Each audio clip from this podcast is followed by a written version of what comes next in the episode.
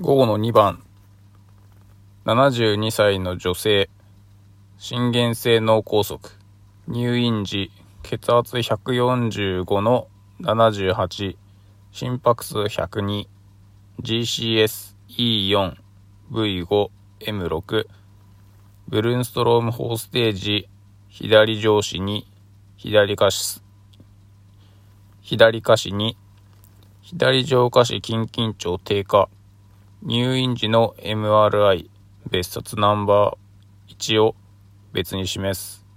翌日に理学療法を行う場合、理想を、練習を中止すべき所見はどれか。1、心拍数105回。2、GCS E2 V2 M5。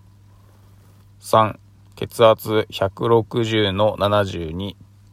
4、左上下視筋緊張軽度更新。5、ブルンストロム4ステージ。左上肢3、左下肢3。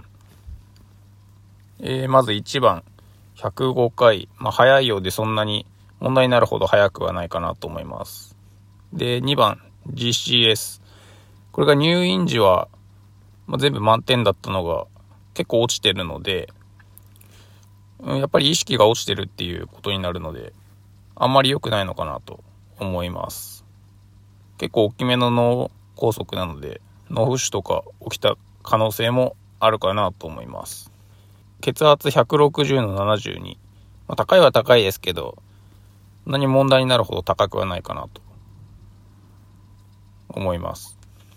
で、4と5に関しては、まあ、むしろ回復してきて神経症状が回復してきているような所見になるかなと思うので、まあ違うかなと思います。で、私は2番を選んで正解しています。今回は以上です。